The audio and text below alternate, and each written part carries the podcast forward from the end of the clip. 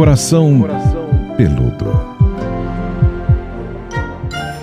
Olá, queridos! Bem-vindos a mais uma edição do podcast Coração Peludo. Agora a gente vai falar sobre relacionamento. e não estaremos sozinhos. Teremos uma guia nesse universo da mente, do coração. Ela que está toda semana aqui com a gente no Coração Peludo, a psicóloga Pamela Magalhães. Tudo bom, Pamela? Oi, querida, tudo bom? Sempre um prazer estar aqui. Um beijo para todo mundo que está nos escutando, né? Os nossos ouvintes fiéis, para quem está aqui acompanhando a nossa live, né, de gravação, sempre muito bom. Pois é, nossa quarta temporada do Coração Peludo. Se você chegou agora, tem uma maratona aí pela frente com muitos e muitos episódios. E como Pamela disse, né, a gente faz a gravação desse podcast através de uma live no canal youtube.com/barra As Dicas de Vida, todas as terças-feiras às 5 da tarde. Então, se você quiser participar ativamente, fazendo perguntas Faça como aqui, ó, já tem um monte de gente, Paulinha Ula, temos também Paulo Evangelista, Carla Fernandes, Josiane, Fernanda Almeida, Joyce Santos, já um monte de gente aqui com a gente nesse podcast, na nossa live de gravação.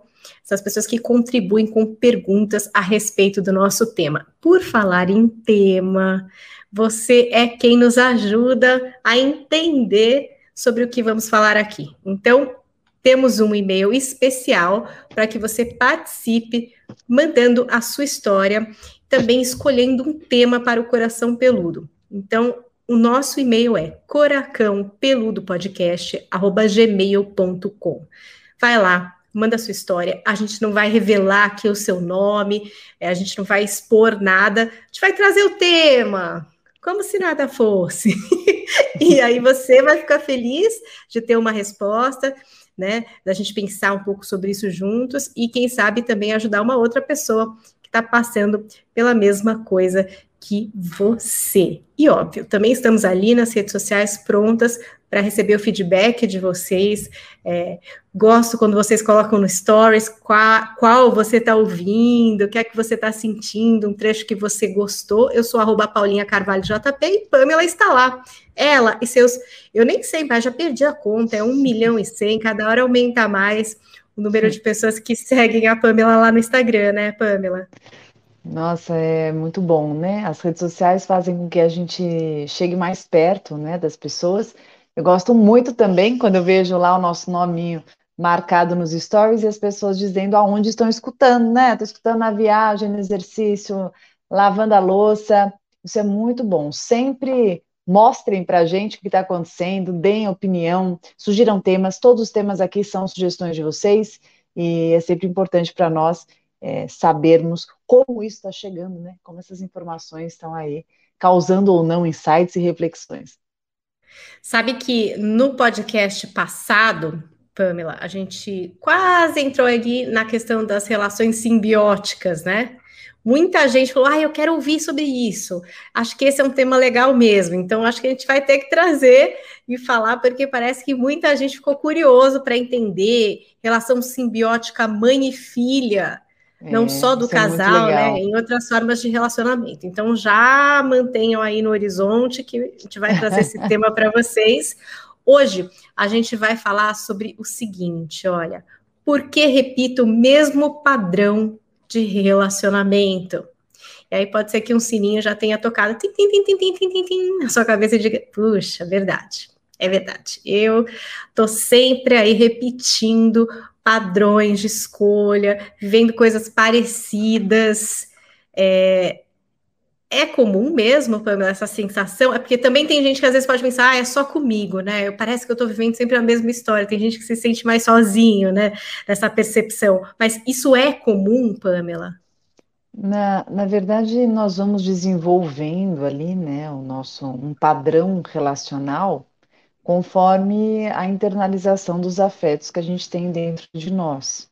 Então, desde o momento que o bebezinho está na barriga da mamãe, né, e quando ele vem ao mundo, ele vem absorvendo modelos, ele vem absorvendo é, experiências, vivências, então ele vê lá a mamãe, as mamães o papai e a mamãe, os papais, enfim, e ele vai entendendo ali dentro, dentro de si o que é aceitável, o que não é aceitável, o que daquilo que ele experiencia e ele percebe, é, vai moldando as, su as suas configurações internas, os seus recursos emocionais. Então, ele pode muitas vezes se acostumando com algumas situações que são descabidas, né? Ele pode muitas vezes tolerar o intolerável, pode ter vivido relações abusivas, ele pode ter, ter visto e presenciado bastante agressividade, pode ter sido negligenciado nas suas, nas suas necessidades mais básicas possíveis, pode ter compreendido o amor de uma forma patológica, pode ter vivido experiências de abandono, né, experiências aí é, delicadas, e tudo isso vai conferir, conferindo a esse indivíduo uma forma de ser, estar no mundo e de se relacionar. Ele vai internalizando também a forma do apego, né, que é a maneira que ele se vincula. Então, ora ele pode confiar mais nas pessoas, conforme as suas necessidades básicas com seus cuidadores são respondidas. Então, ele internaliza um apego mais seguro. Né? O John Bowlby traz essa definição do apego de uma forma bastante clara ou então ele pode ter é, vivido muita ansiedade, né, ter desejado e precisado, e ora ter sido respondido, ora não, então ele pode internalizar um apego ambivalente, pode internalizar um apego inseguro, uma vez que faltou muito essa possibilidade de ser respaldado, ser acolhido, se sentir preservado é, e abastecido emocionalmente, né, pode ter tido aí é, cuidadores é, bastante negligentes, avessos, indiferentes, é, passado traumas bem significativos, isso tem internalizado um apego evitativo, por exemplo, fazendo com que o indivíduo, ele, no, no desenrolar da sua vida, quando ele começa a experienciar as suas, as suas primeiras aventuras afetivas, normalmente se aproximar de perfis relacionais que são mais compatíveis com os recursos que ele tenha internalizado. Na verdade, é, nós, nós associamos os perfis relacionais muito às pessoas, né? É, e a gente fica muito preso no outro. Mas eu gosto muito de trazer o que esse outro nos provoca, porque, na verdade, a gente, a gente se apaixona muito mais pela, pela, pela provocação que alguém faz para a gente do que, de fato, pela pessoa em si, né? Então, gosto muito de, de, de provocar os meus clientes no sentido de o que essa pessoa provoca em você que te desperta tanta vontade de estar com ela? Porque às vezes você não quer estar na pessoa, você não quer, não quer estar com aquela pessoa porque aquela pessoa, porque, porque aquela pessoa é boa para você. Mas você tem uma fissura em estar com aquela pessoa porque ela te desperta uma, uma sensação de inquietude e de rejeição e de não pertencer, que faz com que você fique ali o tempo inteiro fissurado naquela pessoa porque ela te, ela te convida a um lugar muito conhecido por você.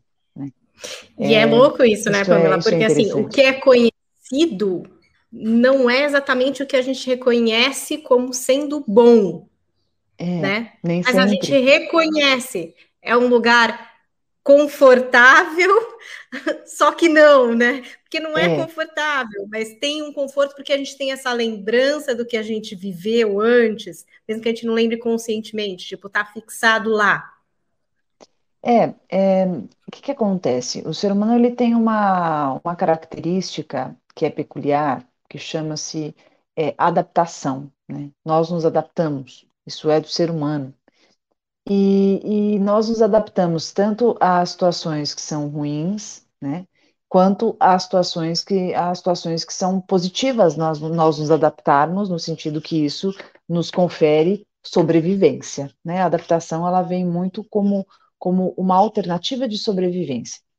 Quando eu, é, eu estou vivendo situações muito doloridas e eu, e eu persisto ali, porque eu entendo dentro de mim que, claro, de, de uma forma inconsciente, não racional, de que sempre foi assim, eu já estou acostumado, né? De repente meu pai era assim, né?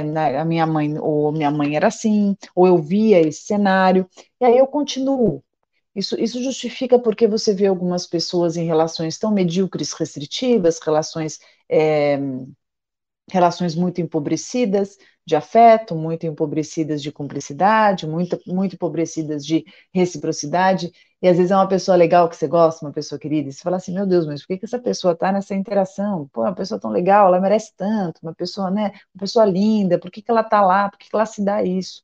Mas em algum lugar aqui dentro, aquilo lhe confere é, uma familiaridade, tanto no sentido do que ela já está acostumada, ou ele está acostumado a receber, quanto é, no sentido de compatibilidade com o merecimento, entende? É como se eu entendesse que é aquilo que eu mereço, é aquilo que eu suporto, é, é deste tamanho que eu estou acostumado.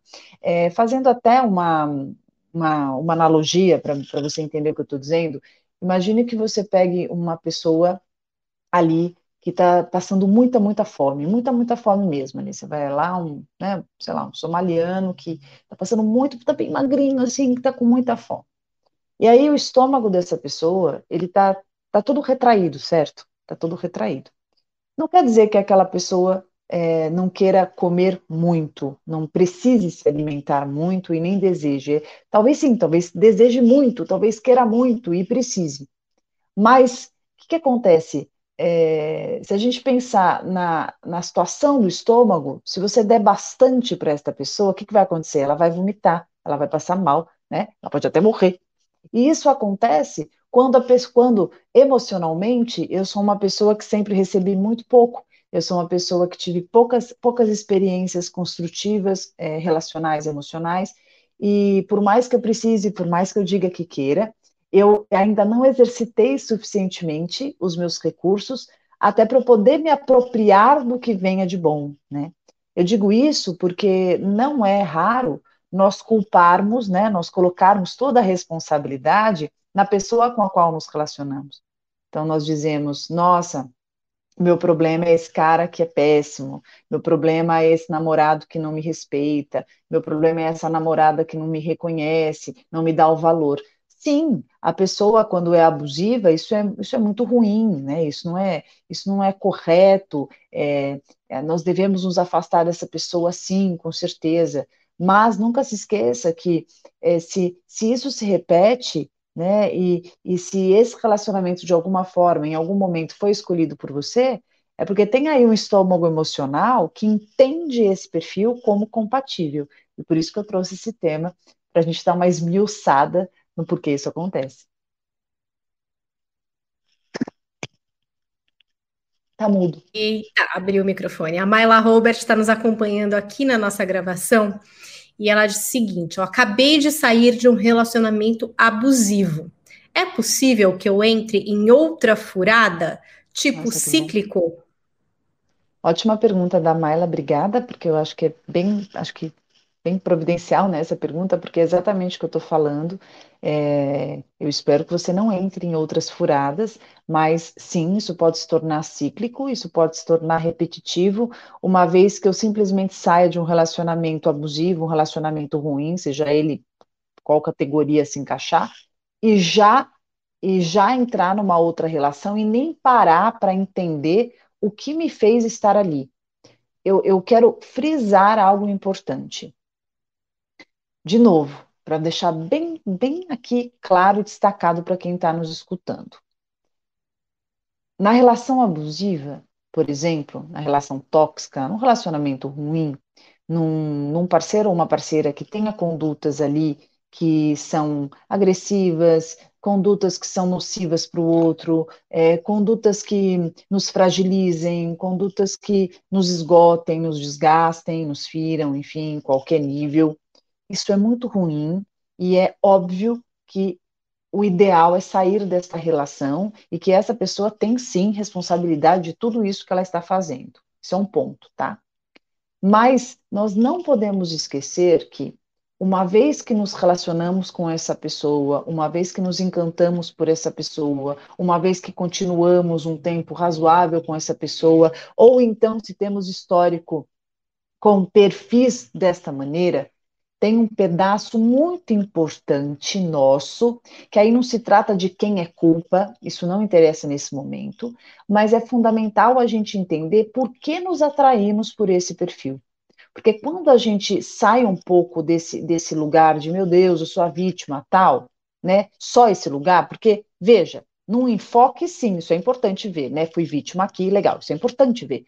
Mas eu acho que só ficar nisso não basta para que isso não se repita, tá? Senão, o que, que acontece futuramente? A chance de se cair num relacionamento de novo nesse perfil é muito grande, né? Porque a gente fica tão preocupado, às vezes, em, em, de quem é a culpa, de quem não é, esquece de entender o que me fez estar com essa pessoa. Porque aí eu tenho uma oportunidade de fazer algumas reparações, algumas ressignificações íntimas, internas, emocionais, que possam me amparar e me tornar mais apto a relacionamentos mais saudáveis, né? Porque o relacionamento que eu escolho diz muito, revela muito sobre mim, sobre o meu merecimento, sobre o, a, minha, a minha segurança ou insegurança, a minha autoestima, o meu amor próprio, o tamanho que eu entendo que tenho, a minha percepção de contorno e tudo mais. Pamela, é, é curioso isso, né? Porque quando a gente fala, ah, o que te marcou ali na infância, como foram os relacionamentos que você observou, só que muitas vezes a gente não está pensando sobre isso, né? A gente está vivendo e, enfim, as coisas vão acontecendo e a gente não para para retroceder e falar, nossa, deixa eu lembrar aqui como que era esse relacionamento com a minha mãe, como era o relacionamento com meus pais, como eu observava isso. É óbvio que você tem alguma coisa muito estridente, né? Tipo assim, nossa, era uma briga. É, aí você, né, tem isso na sua cabeça, nossa, isso pode me impactar. Mas sempre impacta, como você está dizendo, né? Tudo que a gente vai viver ali na infância vai trazer um tipo de impacto. Às vezes pode ser um impacto positivo também, né, Pamela? Pode ser, sei lá, uma mãe super carinhosa, que te dá um valor que, que te é, fortalece como indivíduo, né? Que te ajuda na autoestima.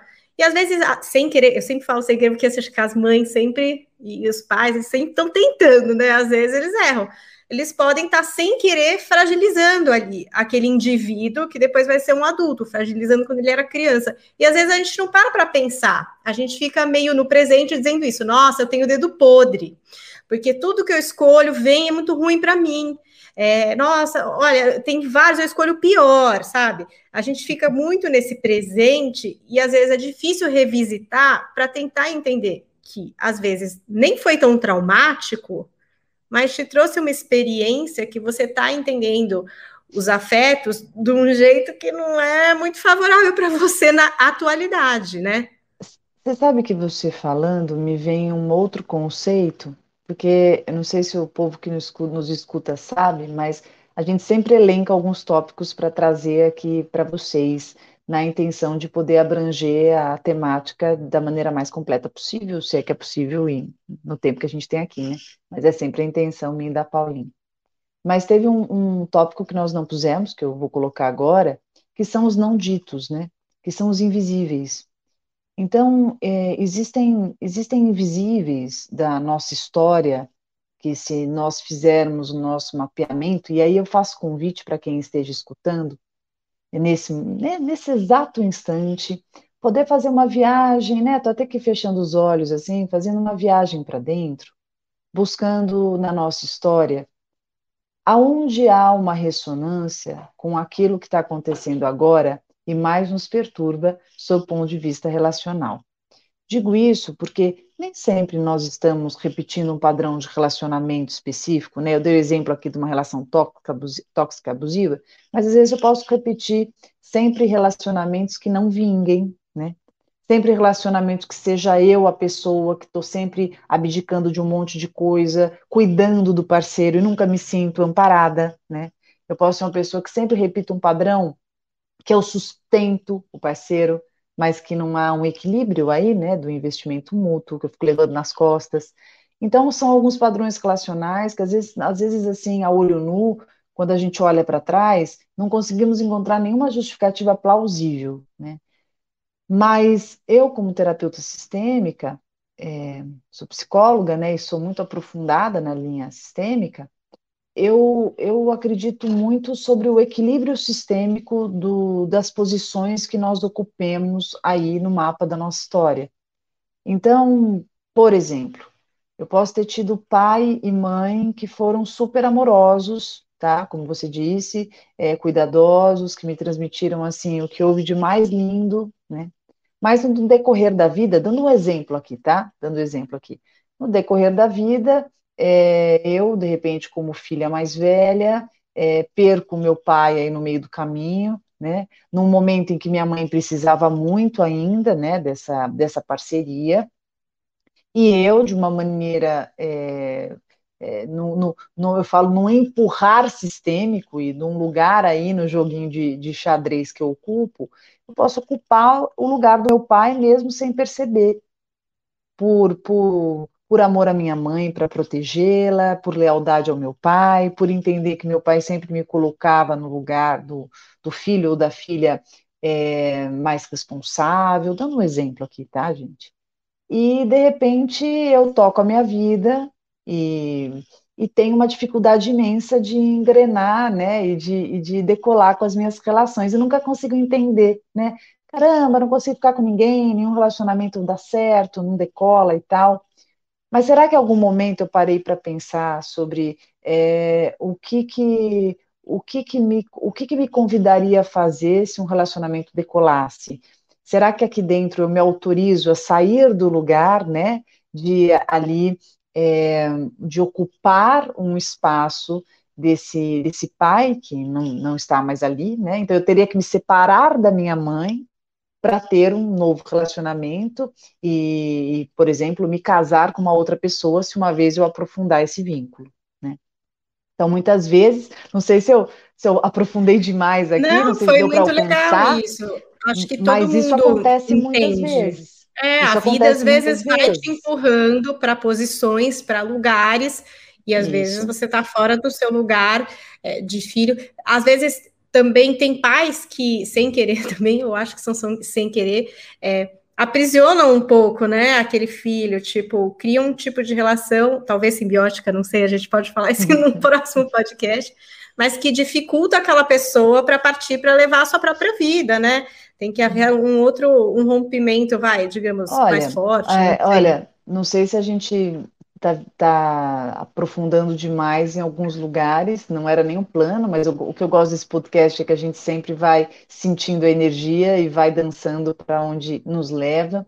É, me fez pensar também, por exemplo, é, na família, quando existe um luto, o luto de um irmão, o luto de um pai ou de uma mãe, e de repente, sem perceber, é, um dos genitores ali, mãe ou pai, é, começa a desenvolver uma relação, uma relação bastante estreita, né, com o filho, por exemplo, e sem perceber vai abdicando de muita coisa, esse filho vira a razão da vida, da existência, esse filho vai crescendo e tudo bem, ele vai se desenvolvendo em muitos aspectos, mas na hora que ele vai ali desenvolver o, os seus laços afetivos amorosos, no sentido de é, ter a sua própria autonomia de vida afetiva e ter a sua família, por exemplo, o troço não vai, né? É, por N motivos não vai. E aí a gente vai encontrando outras desculpas, né? Ah, não, é mulherengo, não para com ninguém. Ah, ela é assim, ela vive para o trabalho.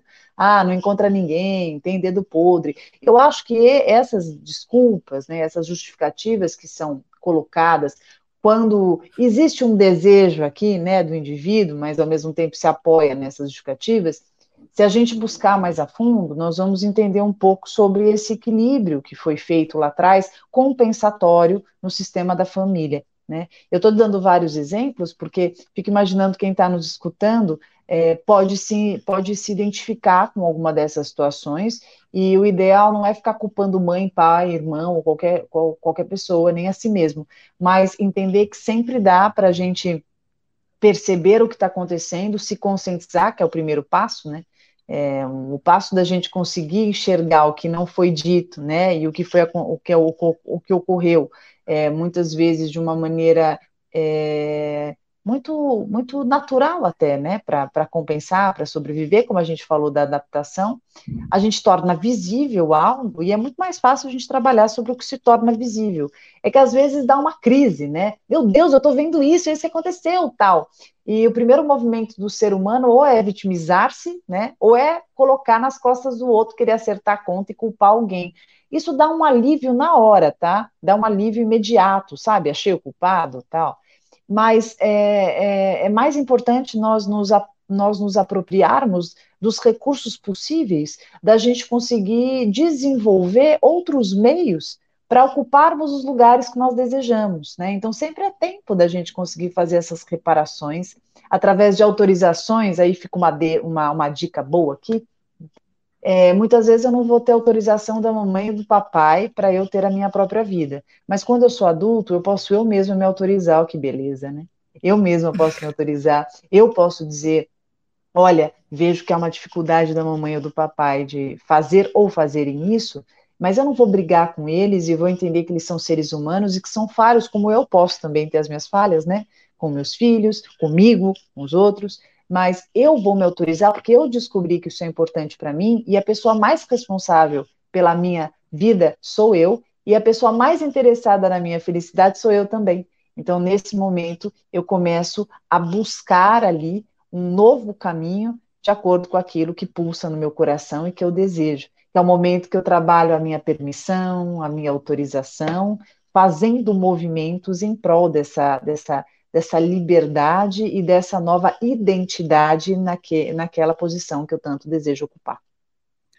Que aí a gente está falando da, da, maturidade emocional, né, Pamela? Que é onde a gente quer chegar, gente. Estamos todo mundo mirando lá. né? A gente quer estar tá é. maduro emocionalmente para poder reconhecer, porque de fato cada um tem uma vivência e tal, mas por que, que algumas pessoas buscam se entender melhor e vão, né, e arranjando a sua estradinha de tijolinhos amarelos, né? Porque estão mais maduras, estão lidando melhor com isso, estão pensando mais sobre o que querem de fato, né? Estão escolhendo mais dentro dos seus limites, dentro das suas intenções é o foco, né? Maturidade emocional, né, Pamela? A vida eu é. vejo assim, uma adolescência, uma coisa louca, conturbada, que a gente vai vivendo de consequências, e depois um tempo para pensar com calma e digerindo e entendendo para onde a gente quer ir, né? Eu acho de uma riqueza é, sem igual a maturidade emocional, uma vez que eu, eu entendo que a maturidade emocional ela vai transitar entre a conscientização da própria história, a, a autoria da própria história, a autonomia da história, a aceitação da minha história. Eu digo aceitação porque existe um, um conflito grande, uma confusão entre aceitar e gostar, tá? Eu não preciso gostar de trechos e situações e, e experiências da minha história, eu não preciso gostar, mas aceitar que essa é a minha história é o primeiro passo para eu pensar aonde eu quero chegar, né? Que aí eu falo do, do planejamento, é, do que é importante para mim, e começar a, a, a montar estratégias para trilhar o meu caminho rumo ao que eu desejo. Quando eu começo a fazer esse movimento, que é quando eu começo a pegar ali as rédeas da minha própria vida, eu já não tenho mais tempo e eu não perco tempo nesse movimento de culpar alguém, corroer, é, ficar ali corroendo esse sentimento de culpa, ou mesmo essa ausência do perdão, ou até o ruminar de ressentimento, porque eu estou muito mais é, aprumado com, e muito mais envolvido e muito mais obstinado na, no que eu quero para mim, no que eu entendi que me seja importante, e eu começo a fazer esse movimento da que é graças a essa maturidade emocional, quando eu passo a entender mais sobre os recursos emocionais que estão aqui dentro de mim, quais são as ferramentas que eu posso usar, o que eu posso melhorar em mim para que eu consiga isso que seja tão importante na minha vida.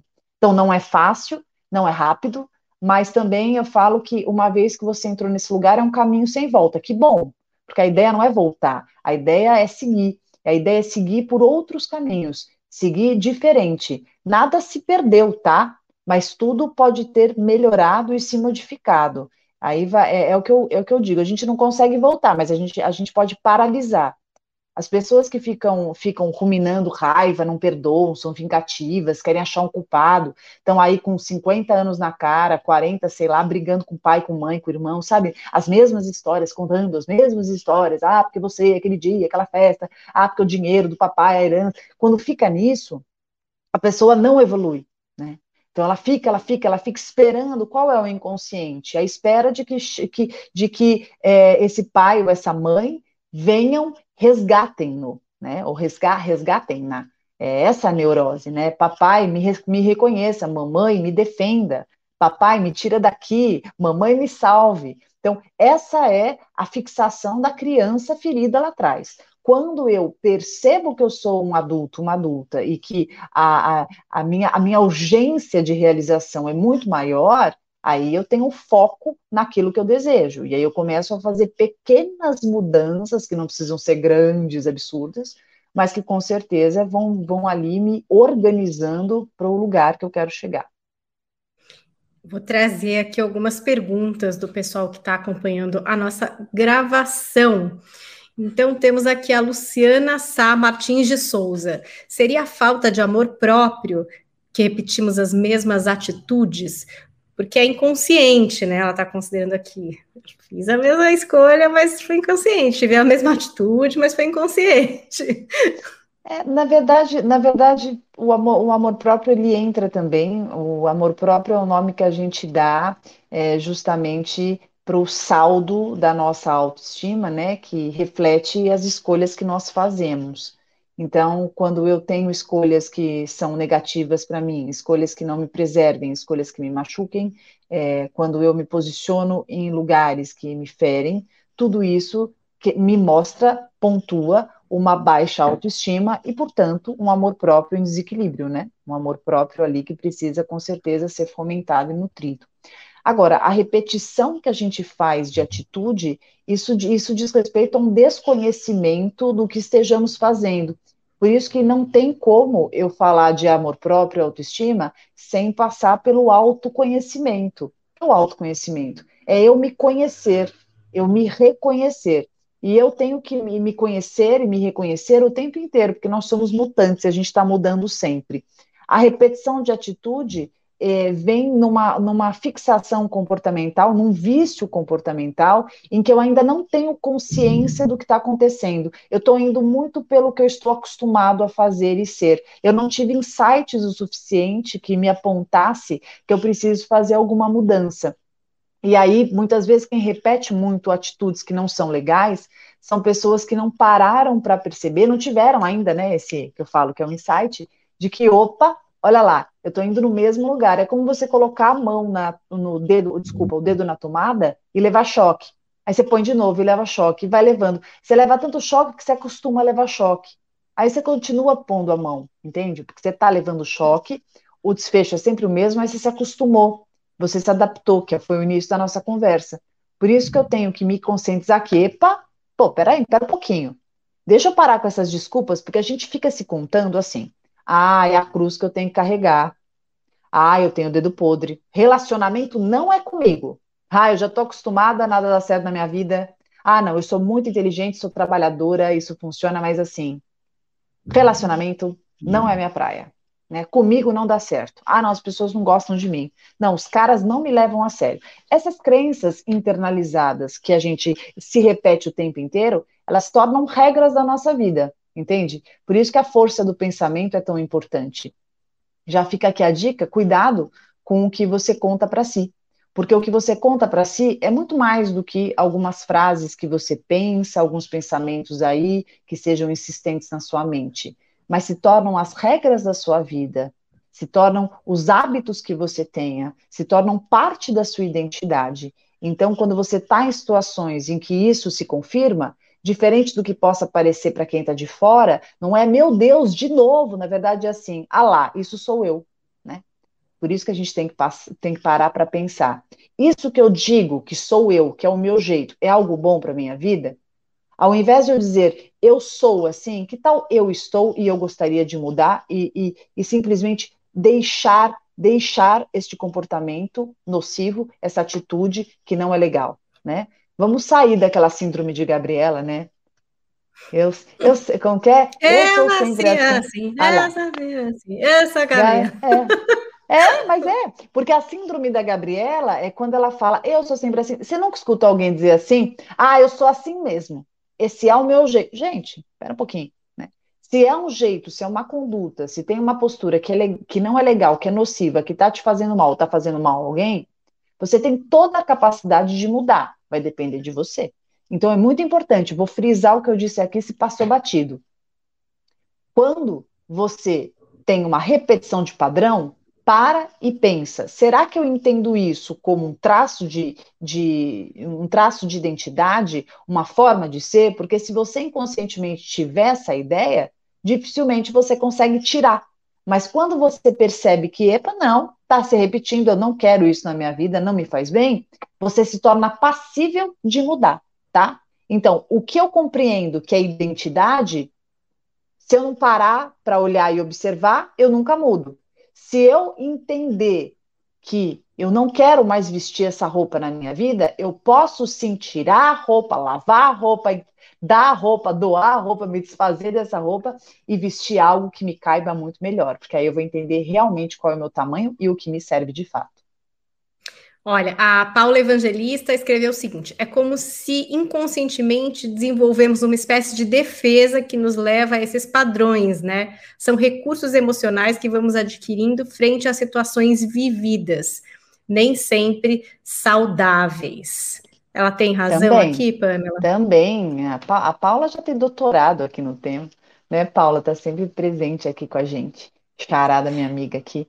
Muito legal o que ela fala. A gente desenvolve vários mecanismos de defesa e isso faz com que a gente se posicione com as pessoas de uma forma. Então, como eu disse, são mecanismos de defesa, são crenças internalizadas, são modelos aí absorvidos, são traumas não elaborados, são ali é, configurações afetivas disfuncionais, tem uma série né, de situações, por exemplo, como nós colocamos aqui, posições, né, lugares que nos ocupamos no sistema, que foram na intenção de sobrevivência para reparações, né, reparações no sistema, reparações para alguém que a gente que a gente ama muito. Quantas vezes nós sem perceber assumimos lugares na família, não porque queremos, mas por amor a alguém que está lá ou alguém que esteve, e a gente entende que seja necessário por lealdade. Já citei aqui um texto do Ivan Nage, terapeuta de família, que eu gosto muito, Lealdades Invisíveis. Esse texto explica bastante por que, que a gente assume alguns lugares que talvez não, não nos façam bem, mas por lealdade acabamos ocupando. Então, sim, Paula, é, são, são vários recursos emocionais que vão sendo adquiridos e que vão sendo moldados através de todas essas experiências que nós temos. Não é à toa que nós estamos numa relação recebendo tão pouco e nos sentimos tão incapazes de sair dela.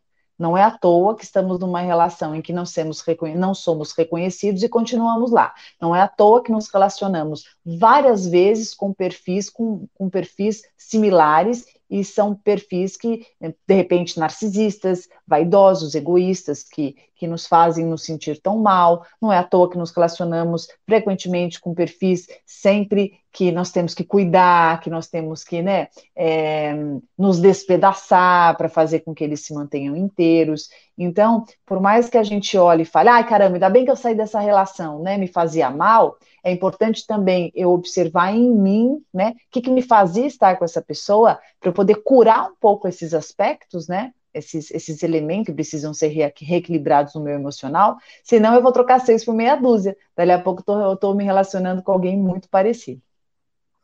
Olha, Renata Karen, e como atingir essa maturidade emocional? Quais ferramentas são facilitadoras? Renata, agora anota não tem muita receita, não é tão fácil assim, né, Pamela? Tem assim um caminho a seguir, ah, é um ah. caminho. Eu acho que a maturidade emocional ela vem da conscientização, ela vem do desenvolvimento das habilidades socioemocionais eu acho que quanto mais você exercita o autoconhecimento, quanto mais você exercita a empatia, quanto mais você vai se afinando com a sua história, quanto mais você busca em si, você é a sua maior e mais importante ferramenta, mais do que qualquer uma, mais do que qualquer curso, qualquer livro, qualquer qualquer qualquer coisa que você busque fora é dentro, né? Eu sei que eu sou suspeita, mas eu acho que o processo de psicoterapia, seja na linha que você se encontrar, sistêmica, junguiana, psicanalítica, psicodramatista, onde você achar que você, behaviorista, onde você achar que você se encontra mais, acho muito importante uma, uma, um convite, né, à sua reintegração, entender a sua história, mapear um pouco da onde você veio, né, quem é essa família, quem são as mulheres da, da, da sua história, quem são os homens da sua história, até para você entender quais são essas figuras, é, o que, que elas representam para você, qual a imagem que você tem, qual a herança que você tem, que legado você tem, porque a gente não não herda só cabelo de um, corpo de outro, né, o rosto, o pé. A gente herda também muito, né, dos, dos sonhos ali que não foram realizados, de alguns preconceitos que não foram ali tão trabalhados. A gente herda aí medos, a gente herda inseguranças, muitas vezes sem, sem perceber, né? Isso tudo está dentro. Então é tão importante a gente aos poucos ir separando o que é nosso, né? O que a gente está herdando e que a gente ó, quer, quer devolver, não precisa, é, que a gente quer muitas vezes tirar de nós, porque isso não, não, não nos transmite nada de bom, mas para isso a gente precisa reconhecer a história, perdoar o que for necessário, nos perdoarmos também bastante, tirar pesos que só só fazem mal e não acrescentam nada, entender um pouco conceitos que nós tenhamos aqui dentro e que configuram a nossa forma de ser e estar no mundo. E tudo isso vai fazendo com que a gente consiga fazer um bom detox aí no nosso, no nosso mapa, né, no nosso mapa de vida, para que então a gente consiga revisar esses, esses, esses padrões comportamentais que tem dentro e perceber o que realmente é construtivo e agregador, para que então a gente consiga estar tá no mundo, estar tá na vida de uma maneira melhor e, obviamente, muito mais maduro, porque nada como o autoconhecimento, o reconhecimento de si, eu perceber o que é meu, para eu conseguir me posicionar na vida com você de uma maneira muito mais justa. A maior parte das relações são relações super projetivas, autorreferen autorreferentes, né? A autorreferência sempre vai fazer parte, mas quando eu tenho um pouco mais de consciência do que diz a respeito à minha, à minha referência, eu me coloco com os outros de uma maneira mais honesta, de uma maneira mais legítima. E aí as relações, tanto amizade, familiar quanto amorosa, as relações passam a ser muito mais equilibradas e muito melhores. Não sei se eu te ajudei, mas quis te dar um norte aí. Nossa, eu adorei, não sei, acho que sim, porque está agradecendo aqui a, a, a sua resposta na nossa live, a Renata Karen. Agora, é, já que você falou dessa investigação das figuras, né, da, da mãe, das mulheres, tiveram duas perguntas por curiosidade aqui, em relação aos pais, a figura paterna. Então, a Joyce Santos disse assim: ó, e quando não se tem um bom entendimento com o pai, isso pode afetar nos possíveis relacionamentos? E aí, na sequência, a Josiele Rodrigues é, disse assim: é possível perdoar o pai e não querer manter o relacionamento? Então, em relação à figura paterna. É, tá. O que representa não ter um bom relacionamento e aí, no sentido da Josiele aqui, se é possível perdoar, mas querer se distanciar, enfim, não querer manter o relacionamento. Se é que isso é possível, né? Porque eu acho que é difícil não ter um relacionamento com o pai. Pode não ser um relacionamento próximo, né? Mas algum relacionamento. Na verdade, na verdade o relacionamento com o teu pai, você vai ter sempre dentro de você. Você pode estar à distância, você pode não vê-lo, mas você vai ter esse relacionamento dentro de você. Por isso que, claro que se é um pai tóxico, por exemplo, né? Se é um pai que te faz mal, óbvio que a distância física é fundamental para poupar o teu emocional e para poupar outros agravamentos aí da, da convivência. Mas é, para você conseguir é, viver melhor e viver mais em paz, o ideal é ressignificar muito sobre esse, esse relacionamento, porque às vezes a gente acha que a só distância resolve, mas o relacionamento continua, os pensamentos, as pendências, o inconformismo, o sentimento de injustiça, o abandono, é, muito, muitas das emoções que não acabam acabam não chegando nesse pai. O que chega nesse pai é o que é dele, né? Mas, mas o que é de você, o que vem de você, o que é cultivado aqui dentro, pode até te envenenar, pode até te adoecer.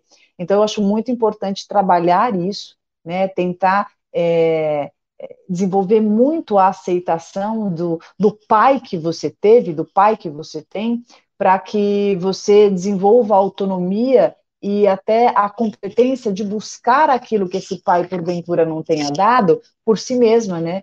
E aí, pegando um pouco da, da pergunta da outra pessoa, é, eu, eu, eu não gosto de dizer que nós sempre teremos problemas relacionais por culpa do pai, por culpa da mãe.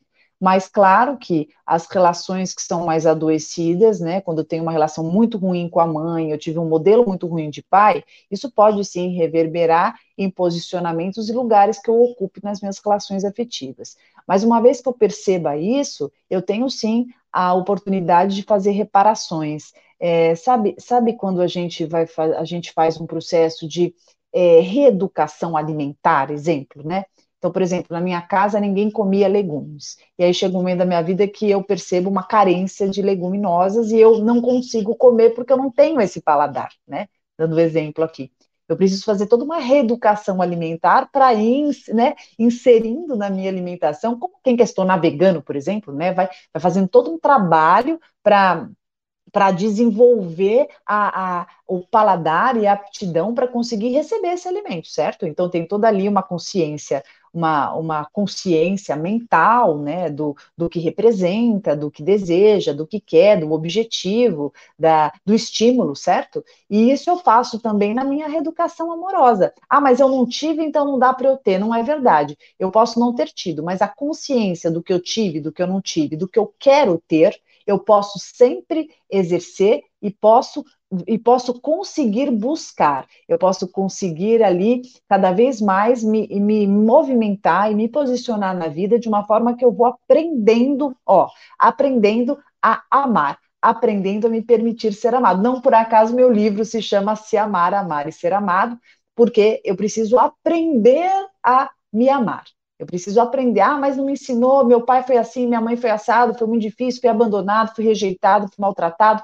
Ao invés de eu ficar só nisso, que com certeza é um buraco enorme, um machucado tremendo, eu posso também me, me, me autorizar e me potencializar na competência de buscar, de fazer, de aprender. É que nem a história de você estar tá aí com 40 anos dizendo: Eu não sei andar de bicicleta. Aprenda, é possível.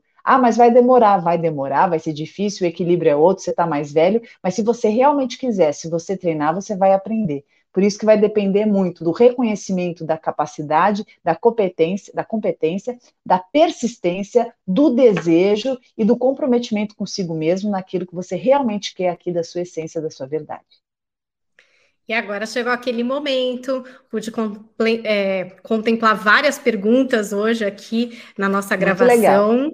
E agora a gente vai ouvir aquela fala da Pamela, específica para você que está passando por isso, ou não, já para ficar alerta, entendeu? Para já nem entrar nessa.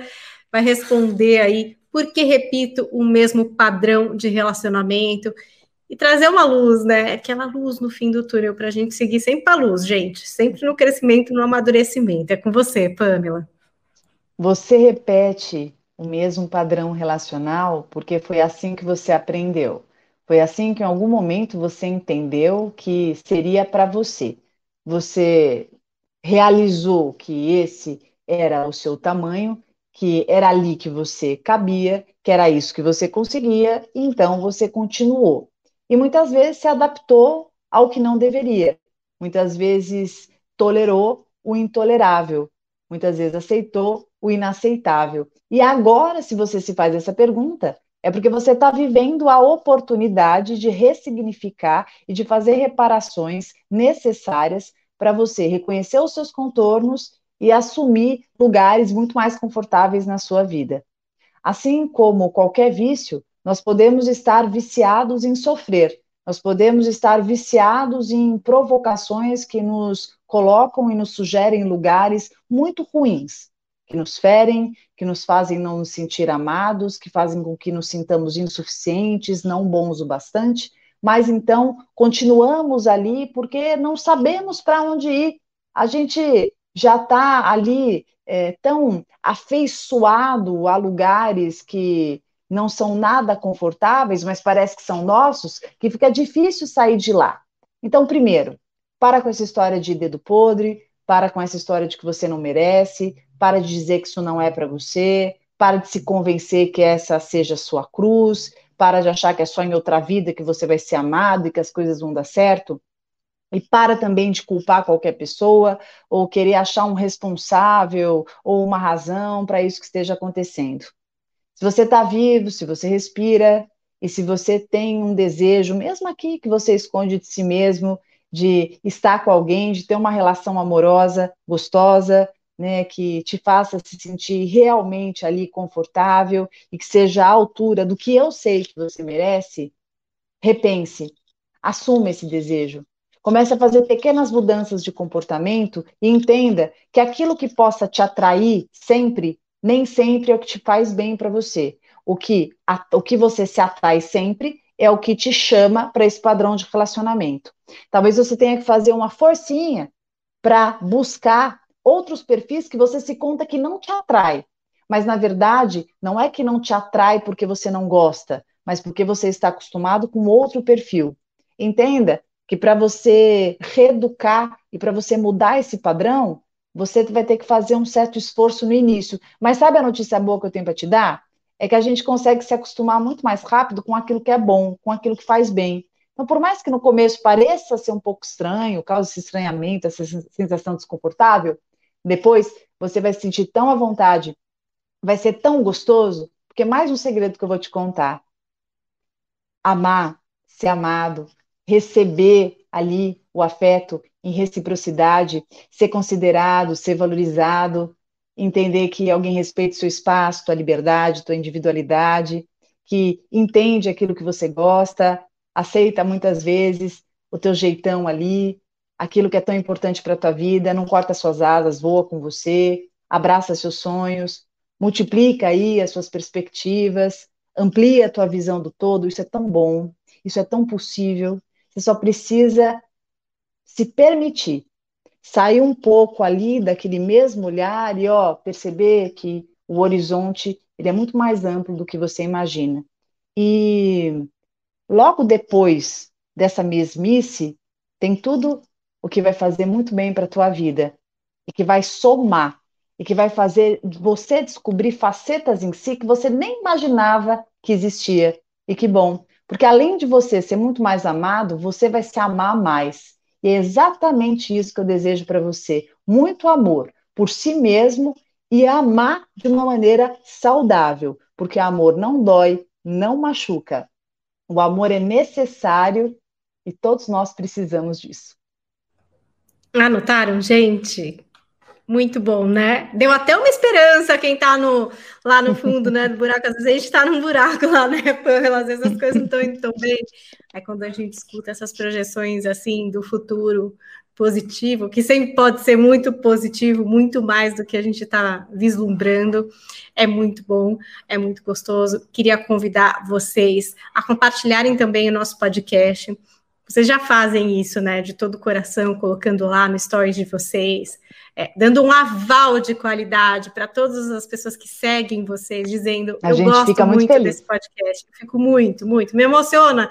Eu sempre entro no perfil da pessoa para ver tanta gente legal, né? Gente morando em outro país, hoje mesmo aqui tinha uma pessoa da Bélgica ouvindo o podcast e se sentindo acompanhado, muito provavelmente uma brasileira, um brasileiro morando fora do país se sentindo acompanhado aqui, porque os sentimentos, né? Eles se falam a mesma língua. em qualquer lugar do mundo, acho que falam a mesma língua, com pequenas diferenças culturais, mas acho que o coração é o que fala a mesma língua, né, Pan?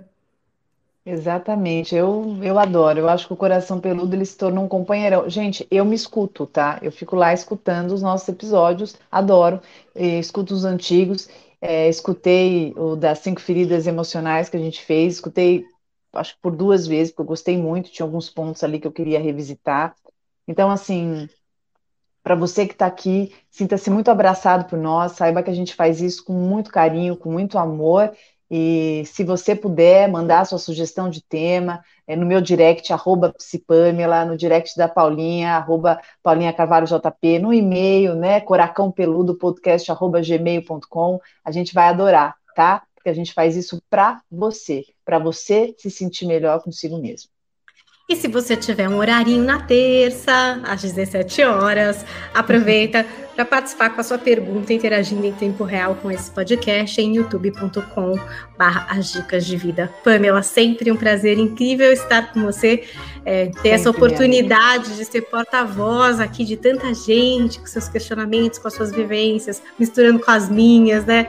É um grande mergulho coletivo aqui nos nossos corações e muito Maravilhoso. Maravilhoso. Vamos voltar Adoro semana você. que vem, Muito hein? obrigada. Semana que vem vamos voltar com mais um tema aqui no nosso podcast. Fiquem ligados lá no nosso Instagram, a gente sempre avisa antes. Quem sabe não toca o sininho aí para vocês e já pensa: "Ah, esse tem a ver comigo. Esse eu não Hum. posso perder. Ou esse eu tenho que mandar para alguém. Então eu vou ouvir, eu vou assistir para depois enviar.